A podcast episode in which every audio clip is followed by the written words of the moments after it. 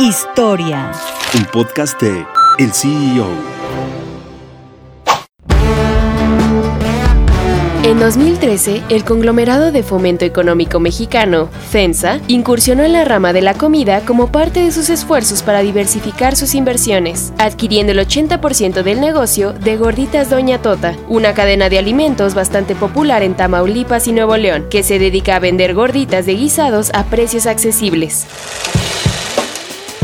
FEMSA Comercio se encarga por completo de la administración de Doña Tota, que fue fundada en 1952 por Doña Carlota Murillo y que comenzó como un modesto carrito de comida. 26 años más tarde, Doña Tota inauguró su primer restaurante de gorditas en Tamaulipas y para 1991 logró expandirse a la ciudad de Monterrey. Tras ello, inició una ola de crecimiento que terminó con una red de 204 restaurantes en México y 11 en Estados Unidos al momento de la compra de FEMSA.